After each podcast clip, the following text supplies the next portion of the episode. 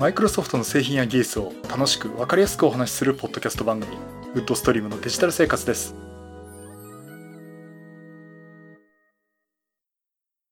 第487回目の配信になります。お届けしますのは木澤です。よろしくお願いします。はい第487回目になります。この配信はクラウドファンディングキャンファイアのファンクラブにより皆様のご支援をいただいて配信しております。今回も安根さんはじめ合計8名の方にご支援いただいております。ありがとうございますご支援の内容に関しましては、この番組のウェブサイト、windows-podcast.com でご案内しております。もしご協力いただけるとしたらよろしくお願いします。また、リスナーの皆さんとのコミュニケーションの場として、チャットサイト Discord にサーバー開設しております。こちらは、ポッドキャスト番組、電気屋ウォーカーと共同運用しております。よかったら参加してみてください。Discord サーバーの URL は、この番組ウェブサイトにリンクが貼ってあります。はい、ということで、お部屋の模様替えをしようしようとして、結局まだ、あの、やってないっていう感じなんですが、ちょっと昼間はね、庭掃除とかやって、なかなかうまく時間が取れないですね。この机の向きをね、ちょっと変えるだけなんですけどね、えー、ちょっとやってみたいなと思っています。まあ、飽きたら次の週に、飽きたらっていうかね、ダメだったら次の週にまた戻そうかなと思ってますけども。結局ね、あの、モニターをどうやって置くかって話はね、普通に正面に置くことにしました。あの、斜めに置くっていうのもいいんですけど、まあ、それをもう一台モニター買ったらですね、えー、考えたいなと思ってるんですけど、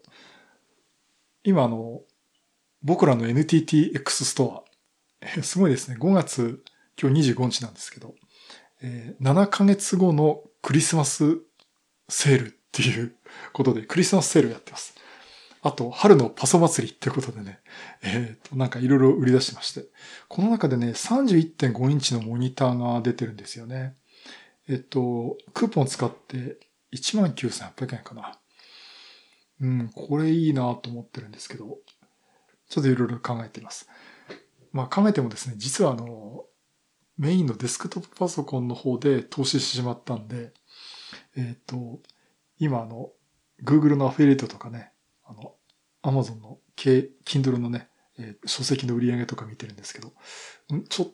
と予算の使い方は増ったかなというところで今、またギリギリの生活になってるんで、えー、まあ、いい機会ですよね。ちょっといろいろとこう見てね、調べておきたいなと思っています。それと、あの、Mac。なんか今 Apple があの MacBook Pro とか MacBook のキーボードに不具合がある。まあ、いわゆるバタフライの、なんだっけ、キートップのね、えー、キーボードなんですけど、えー、不具合があるってことで、なんか交換をしてくれるっていうのを、えー、やってくれるそうです。で、MacBook からあのタイプの、キーボードのマシンみんなみたいなんですね。で、なんか製造番号で調べるのかなと思ったら、もう MacBook Pro の13インチのタッチバーなしのサンダーボルト2が、アサンダーボルト3が2ポットついてるタイプタイプとかなんか、そういう言い方があるんですけど、もう、それで該当しますっていうことでね。えー、っと、うん、あのキーボードね、私割と気に入ってるんですよ。あの、割と評判、悪い評判も聞くんですけども、あの、なかなかあれはあれでね、えー、好きなキーボードで。ただ確かに、押してみて、カチッとなんかするようなところとか、あとカーソルキーの上下とかがね、なんかこう押したんだか押してないんだかっていうようなキーストロークで、えー、っと、ちょっとどうしようかなと思っていました。あの、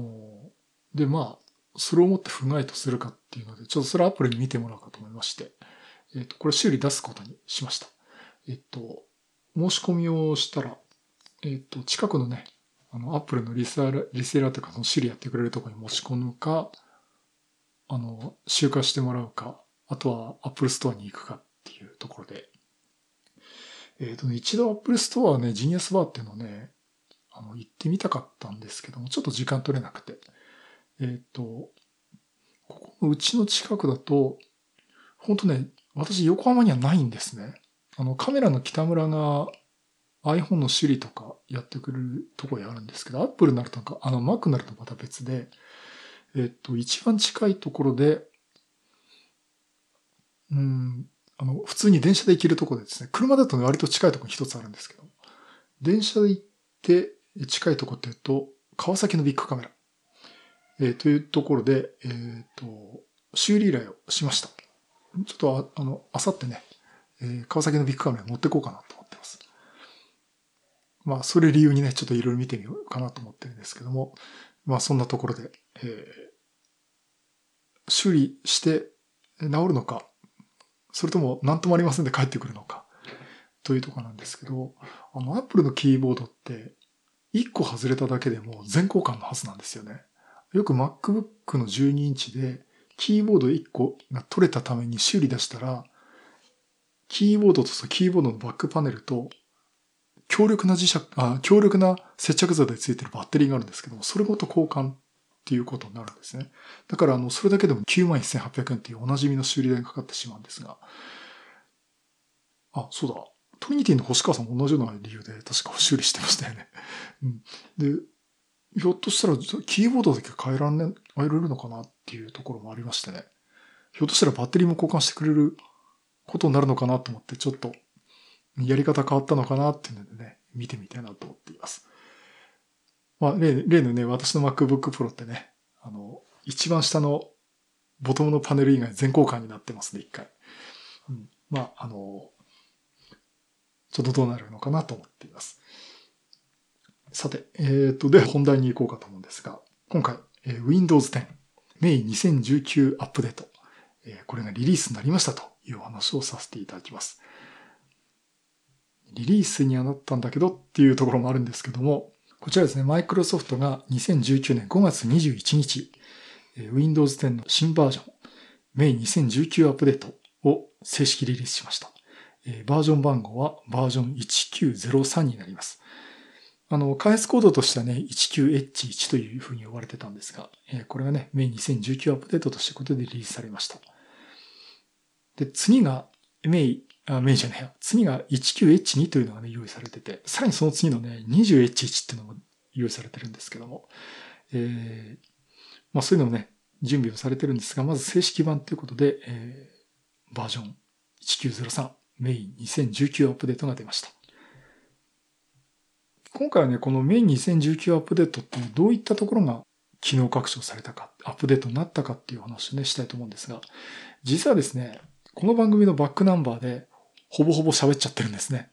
インサイダープレビューの話した時にした内容が、まあ、あの、ほぼそのまま引き継がれてですね、えー、今回正式リリースとなってます。えということで、第463回 Windows 10インサイダープレビュー情報ビルド1918298というやつと、第464回 Windows サンドボックスというこの回を2つ聞いていただくと、まあ大体今回聞かなくてもいいかなっていうね、えー、内容になってまして。まああの、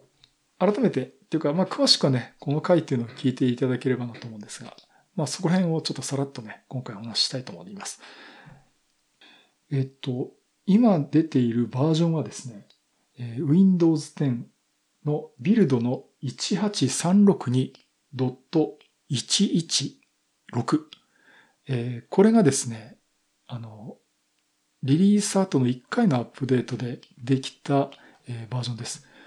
で、もうすでにあのバージョンアップされている方はほとんどこれだと思います。で、さらにですね、私今インサイダープレビューも入ったままなんですが、インサイダープレビューの人はですね、今日新しいパッチが出てます。えビルド18362の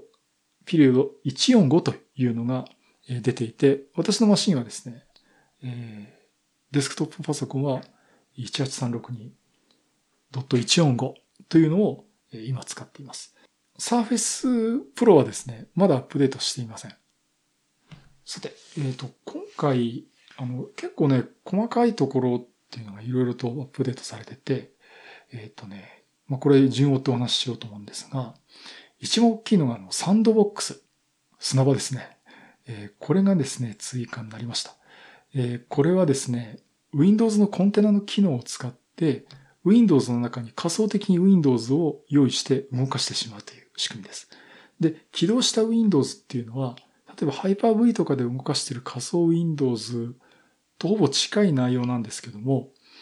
あの、ホスト側の Windows とは完全に隔離した状態で動作させるんですね。で、あの、完全に隔離した状態っていうのはもうセキュリティ上もガードされてる。例えば、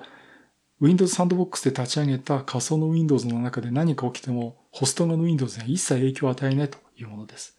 ですから、目的としては実験に使うとかですね、あの、まあ、そういった用途に使っていただくのかなと思っています。まあ、実験とか評価ですね。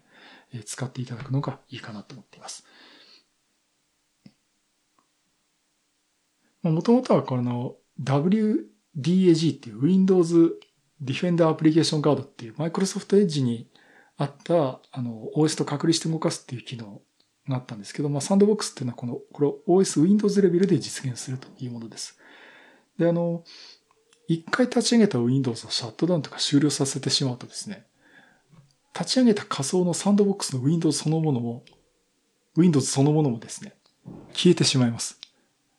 もうそれだけガードしてるってことで。まあ本当に実験とか評価目的でね、ちょっと使ってみるっていう、えー、機能になります。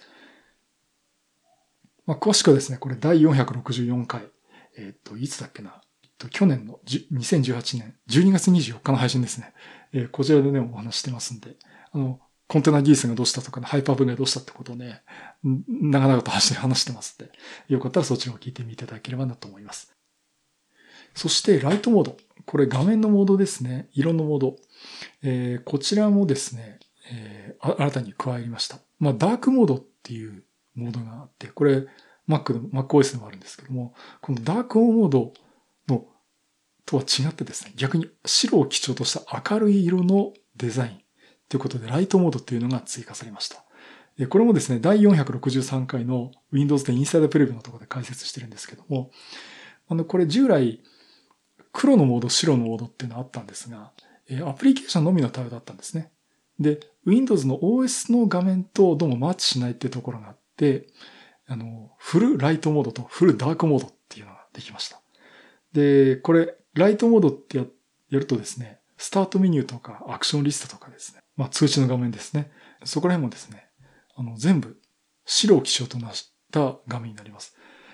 うん、これやってみたんですけど、私実は結構、もうこれいいんじゃないっていう感じでね、気に入ってて、今ね、ライトモードにしています。あの、設定のね、画面の色のところから、あの、設定できるようになってますので、ぜひね、あの、アップデートされた方はですね、試してみていただくといいと思います。えっと、それと、タスクバー関連ですけども、コルタナと Windows の検索ボックスって今まで一つだったんですね。全部コルタナに統合されてたんですけど、コルタナと Windows の検索が完全に分かれました。あの検索の箱がテキストボックスが用意されて、その横にコルタナのね、丸いマークが出てて、え、それぞれ別で呼び出すようになってます。で、こちらの検索もですね、あの、検索すると、アプリケーションから検索するのとか、ドキュメントから検索するとかですね、いろいろこうタブでメニューが出てきて選ぶことができますし、ある程度入れておくと、あらかじめ答えを検索して用意してくれて表示もしてくれます。まあ、意外とね、検索使わない方いるみたいなんですけど、ちょっとね、これ触ってみるとですね、面白いんで、ぜひね、この検索は使ってみていただくといいと思います。それと、これがね、結構バージョンアップとしては大きいのかなと思うんですが、Windows アップデートのタイミング、この設定変更、設定方法っていうのがですね、あの、更新されました。えっと、今回ですね、あの、Windows アップデートって使ってる最中に勝手に走られちゃ困るっていうのはよくあると思うんですが、えっと、まずね、延長できる方法が変わりました。えっと、7日間延長するっていうのを5回延長することができまして、最大35日間のアップデートの延長ができます。あと、あの、よくこう使ってて、Windows 再起動しますってポンと出てきて、今なんかやってたのに再起動しちゃったとかね、あると思うんですが、そういったところのために、あの、従来の Windows もアクティブ時間っていうのがあって、この時間帯使ってる場合は、再起動って言ってきませんっていうことをしていました。ただ、あの、意外と忘れちゃうとかですね、あの、いうこともあって、設定されてない方もいるんですね。で、今回ですね、アクティブ時間っていう、その普段パソコン使ってて Windows アップデートかけない時間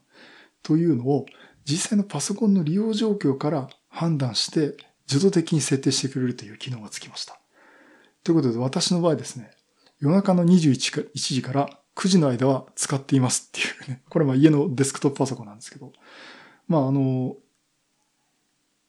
そういったところでこの間はアップデートしないということになっています。だから本当にあの自分でアップデート来てるなっていう時に、あの、自分で半ば手動でね、アップデートするような感じになっています。逆にこの自分のペースでね、できるんで、それはそれでいいんじゃないかなと思っています。で、アップデートに関しても、アップデートが来てるとですね、あのタスクバーのところに、あの、アップデートのアイコンと赤い丸ポチのアイコンが出てきまして、それでね、アップデート来てんだなっていうのすぐわかりますし、スタートボタンを押してシャットダウンしようとしても、この電源ボタンのところで、更新をしてシャシャットダウンとか更新して再起動っていうところの文字が出てきますけども、そこにあの赤い丸が出ていて、アップデート来てるよっていうのがわかるようになっています。それとですね、また画面系で、スクリーンショット。Windows キーと Shift のキーと S のキーを押すと、画面のショあのスクリーンショットが撮れるという機能です。まあ、あの、今残ってますけども、スニッピングツールの代替となる機能ですっていうことで、実装されてるんですが、あの、結構ね、みんな言われてたのが、全画面を撮るのと、指定した区画だけを撮るのとか、指定した自由図形のエリアだけを撮るのっていうのはできてたんですけど、このウィンドウだけを撮りたいっていう機能がですね、このスニッピングツールにはついてたんですけど、Windows キーと Shift キーと S のキーを押すこのショットのモードにはついていなかったんですね。で、今回、やっとつきました。えー、Windows キーと Shift のキーと S のキーを押して、えー、まあ、そのまま選んでもいいんですけども、そこであの、このウィン、ウィンドウを抽出するっていうボタンが、アイコンがありますので、それを押していただくと、一番アクティブになってるウィンドウね、あの、画面ショット撮ることができます。まあ、私もよくあの、説明の図とかってね、あの、ブログに書いて、記事書いたりしますんで、このウィンドウの画面をね、やはり撮れるようになったっていうのはね、まあ、スニーピングツールで今までできてたんですけど、えー、Windows キーと Shift キーと S のキーを押しても、えー、使えるようになったということで、これはこれで便利になったなと思っています。あとはエクスプローラーですね。そちらの改善もされてて、えっ、ー、と、アイコンが結構スッキリした。スッキリっていうかね、なんかわかりやすい。ちょっとコントラストが高くなった感じのね、アイコンになっています。あの、本当にホルダーの絵がありますけど、このホルダーの絵のちょっと出っ張った部分がね、赤っぽいマークになってて、まあちょっと会長がついたようなものになっています。まあそういったアイコンの変更と、あと実際エクスプローラー開いた時にですね、ダウンロードフォルダ。実際ダウンロードしたフォルダっていうのも、あの、クイックメニューで出てくるんですけど、ここがですね、デフォルトの状態で表示させると、一番最近にダウンロードしたものっていうのが上に来るようにしています。えっ、ー、と、実際私も今試してるんですが、今日ダウンロードしたものとか、昨日ダウンロードしたものとか、先週ダウンロードしたものっていうカテゴリー分けをされて、新しいもん順に並んでいます。まあ結構ね、ダウンロードなんてするとそのままほっぽらかしたことあるんですけど、これ見て、あ、そういえば昨日落としたっけっていうのをね、時々見てますんで、まあこれあの、ぜひちょっと試してみていただくといいかなと思います。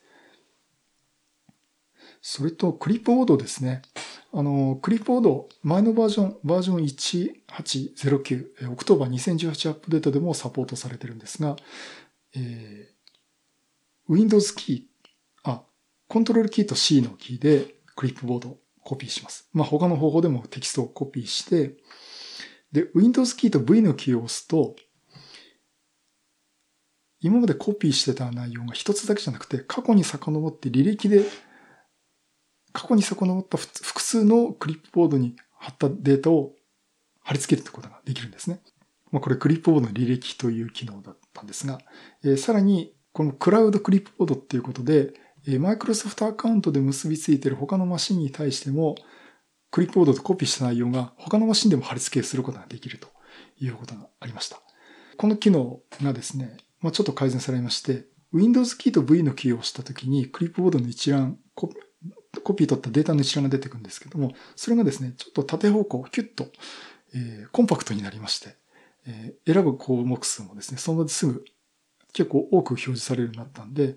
まあ、デザイン的にね、見やすくなりましたという改善がされています。あとは設定画面ですね。これもね、前お話ししてるんですけども、えっと、いよいよですね、IP アドレスの設定。えこちらがですね、あの、例のコントロールパネルとかネットワーク設定から辿らなくてもですね、Windows の設定画面から IP アドレスの設定ができるようになりました。えっと、今私のマシンは、えっと、DHCP で自動設定にしてるんですけども、これで自動設定外しても自分で IP アドレスね、決め打ちして、えー、設定することができます。これ全部、従来のコントロールパネルとかあっちを使わずに Windows の設定の画面で使えるようになります。あとは、カーソルとかポインターとかね、あとマウスのカスの大きさ。これ今まで3段階からしか選べなかったんですが、えっ、ー、と4段階かな。あとスライダーバーでこう大きさを見ながら変更することができます。あと色とかね、えー、そういったところもね、細かく設定できるようになりました。まあ、こういったところはやっぱり Windows のフィードバックハブとかでね、いろんな意見が寄せられてフィードバックされているものだと思います。そして、え、前回もお話ししました Windows Subsystem for Linux。これのですね、2じゃなくて1の方ですね。え、これが今改善されてまして、これ結構大きいのが、まあ、前回2でも話した内容なんですけど、それがすでに入っているところがあって、Linux を動かした状態でですね、Windows 側から WSS を動かしている Linux のファイルを Explorer から覗けることができます。ですから、Linux の設定をですね、あの、デスクトップの Explorer のファイルから選んで変更したりとか、まあ、編集したりとか、そういうことができるようになります。で、これどうやるかっていうと、あの、円マーク2つで WSL ダラで円マークでディストリビューション名、えー、例えば Ubuntu ですね。UBN UB、UNTU と。で、打つと、あの、エクスプローラーそういったアドレス版とかに打つとですね、Linux 側の、Ubuntu 側のファイルリ一覧がエクスプローラーに表示されるんですね。で、そこで編集とかができるようになるというものです。で、これ今回、これどうやってあの、機能実現されたかっていうとですね、9P というプロトコル、これ呼び方正しいんですかね。あの、9P というプロトコルを、えー、WSL の Linux 側でサポートして、これファイル共有のプロトコルなんですけども、これを使って Windows 側からアクセスできるようにして、まあ、この Windows から Linux 側のファイルをアクセスすることができるようになったということになります。これ 9P っていうのはプラン9っていう OS ですね。え、この名前出すとなんか喜んじゃう人いるかもしれませんけども、えっ、と、これの OS 用に開発されたもので、まあ、ファイルのね、アクセスのプロトコルっていうことで、えー、ありまして、これが、えー、サポート今回からされています。あとは DOS 窓か。うん。あの、これコンソールの改善ってことで、まあね、Windows ターミナルが出てくるのは楽しみであるんですけども、えー、その前にですね、コンソールの改善っていうことで、まあ、パワーシェルであっても、今お話しした Windows Subsystem for Linux であっても、DOS プロンプトであってもですね、コンソール出てくるんですが、まあ、ドス窓ですね、出てくるんですけども、えー、そこの色とか、カーソルの形状とかですね、そういったのが今回自由に、より多彩にですね、変更できるようになりました。今ね、ちょっとやって面白いのっていうのは、カーソルの、をですね、今アンダーバーの点滅にしてやってます。なんか、あの、昔の8ビットパソコン使ってるような感じで懐かしい感じがしましたね。ちょっとこのままいじってみようかなと思うんですけども。まあ、そんなところがね、カスタマイズできるようになっています。と、それと、え Windows 本体ではないんですが、えメモ帳ですね。 Notepad。えメモ帳の文字コードの標準が、 Shift JIS から UTF-8 が標準になりました。ボムなしの UTF-8 です。これボムありって一回話してて、その時はそうだったかもしれませんけど、今改めて言うとボムなしの UTF-8 というのが標準になっています。実際メモ帳開いてもですね、あの、開業コードは Windows の CRLF って書いてあるんですけども、え、その横にですね、文字コードが書いてあって、そこはね、起動した状態だと UTF-8 っていう風になっています。まあ、それもね、あの、ここ最近のいろんな開発環境を含めた状況も加味して、 Notepad でもね、対応していこうとしたのかなと思います。まあ、あの、これ以外もですね、集中モードの改善だとか、アクションメニューの改善えー、とかもですね。あ、俺さっきアクションリストってどっかで言っちゃいましたね。アクションメニューですね。うん時々間違えちゃうんですけど。まあ、これをね、見やすくしましたっていう改善をしています。あのー、ただここら辺って結構皆さん気がつくところで、もしこう使ってみて、いや、ちょっともうちょっとこうしたらいい方がいいかなっていうのはね、また新しいバージョンを見て思うところもあると思いますんで、そうなったら、あの、Windows のね、フィードバックハブの機能を使っていろいろこう投票したりとか、他の方が書いてる意見に対して自分も同意ですとかいうのをね、投票するとかね、えー、いうことして、こう、マイクロソフトにどんどんフィードバックをね、していただくといいかなと思っています。私もやっています。まあ、そんなところが、あのー、今回の新しい Windows、えー、バージョン1903メイン2019アップデートというものの内容になるんですが、えー、って言いながら、えー、早速なんかマイクロソフトをやっちゃいましたというところで、えー、リリースした後にですね、マイクロソフトの方から12個の問題が発覚しました。だからみんなちょっとアップデート待ってねっていう、えー、アナウンスをしています。えー、ただ、これ今禁止にはしてないんですね。アップデートはできるようになっています。あの、Windows 10ダウンロードっていうことで検索してもらって、そのページに飛ぶと、メディアクリエーションツールだったりとか、あの、アップデートしたりとかですね。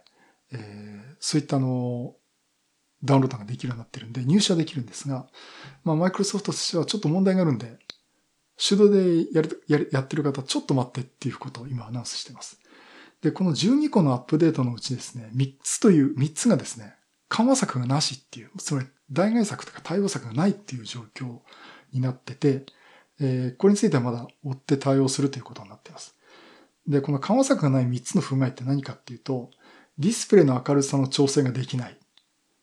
え Dolby Atmos ヘッドホンホームシアターで使うときにオーディオが機能しない。ユーザープロファイルフォルダー内に重複したフォルダーが生成されるというこの3つが問題となって、これがまだ解決策が出てないという状況です。で、最後に言ったね、あの、フォルダ内に重複したフォルダが作成されるっていうのは、なんか一定の条件でデスクトップとかドキュメントのとかですね、名前のカラーフォルダが作成されてしまうっていうことがあるらしいんですね。で、ただあのファイルは消えませんということになってて、緩和策がないんですけども、もうそれほど致命的な問題じゃないのかなというふうに思っています。まあ、確かにあの、モニターの明るさを調整したいっていうとか、このドルビアトモスヘドンホームシアターを使うときに、音が出ないんじゃ困るって方はですね、これちょっと待っていただくしかないんですが、えー、っと、それ以外だったら大してこれ影響ないんで、大丈夫だと思う方はね、アップデートしてもいいのかなと思います。そういったも含めてマイクロソフトはまだ、あの、オクトバー2018アップデートの時みたいにね、止めるっていうことはしてないのかなと思っています。私は遠慮なくアップデートして、どんどんレポートしたいなと思って。はい、そういうことで、今回も出ました。新しい Windows ね。Windows 10 Main 2019アップデート。こちらについてですね、お話をさせていただきました。はい、第487回は Windows 10 Main 2019アップデートの機能アップの内容についてお話をさせていただきました。うん、やっぱりなんか、新しいの出るたびに、ああ、この Windows いいなっていう風にね、なってきますんで、楽しいですね。あの、ただ、昔ほどこう、大幅なバージョンアップがあったとかね、こう目立つところではなくなってきてるんで、まあそういった意味であの、接通って機能ね、あの、複数のアプリケーションを一つのウィンドウのタブで分けて表示させる、切り替えるって機能は、ちょっとキャンセルになっちゃったのすごく残念かなと思っています。逆にでも、マイクロソフトがそこまで判断したんだから、ひょっとしたら出ても私使うかどうかってね、初めのうちは面白がって使うかもしれないけど、まあどうだろうなと思ってます。そういった意味でもね、ちょっと試すだけのしたかったかなと思っています。えっと、そういえば、えー、久々に今 Kindle を出して、えー、使っています。あの、ちょっと前にですね、Android のタブレットも、レノボのタブレットもちょっと譲っていただきまして、えっと、それも持ってるんですけど、それでね、電子書籍とか読んでてですね、まあ、iPhone でも読んでるんですけど、あの、Kindle 便利ですよね。あの、一つのデバイスで途中で見終わっても次の別のデバイス開くと前のデバイス、他のデバイスでここまで読んでますってページ合わせてくれてね。でそこまでジャンプしてくれて続きが見るっていうことになってて、えー、便利かなと思ってるんですけど。あの、堀江貴文さん、あの、堀江門さんですね。の、えー、書かれた多動力っていう本。あれをこの前、この前じゃないな。おととい、電子書籍で買いまして。えっ、と、今文庫本になってて、安いんですね。えっ、と、540円で本は買えるし、Kindle で買うと500円ということで、ちょっと買いました。まあ、あの、すごい面白いっていうかね、あの、堀江貴文さんの、えー、独特の考え方っていうのは、うん、あの、結構読んでて面白かったです。ああいう人たちの本って、同じ作者の方って同じようなことを何度も何度も書いてるって、で、それをちょっとバリエーションを変えていろんな本出してるんですよね。で、それをね、あの、アマゾンの批評で、毎回ちょっとか中身変えただけだとかね、薄っぺらい本だとかって批評書いて評価悪くつけてる人も中にいるんですけど、面白かったのが、えー、堀江さんが本の中で自分のインタビューまとめて何回かバリエーション変えてきゃいろんな本出せるよってことを書いててですね。まあ、ご本人が書いてるわけじゃないんですけど、やっぱり自分の考え方っていろいろ一貫してるんで、それをいろんなところで話してるんで、まあ結果的に同じようなことになるんじゃないかな。まあそれだけ重要な、本人がその考えてる重要なことっていうことあると思います。まあそう言ってやればいくつも本出せるよと。うん。もう何倍のね、生産物を出すことができるってことを書いてるんで。うん、なんか、あのね、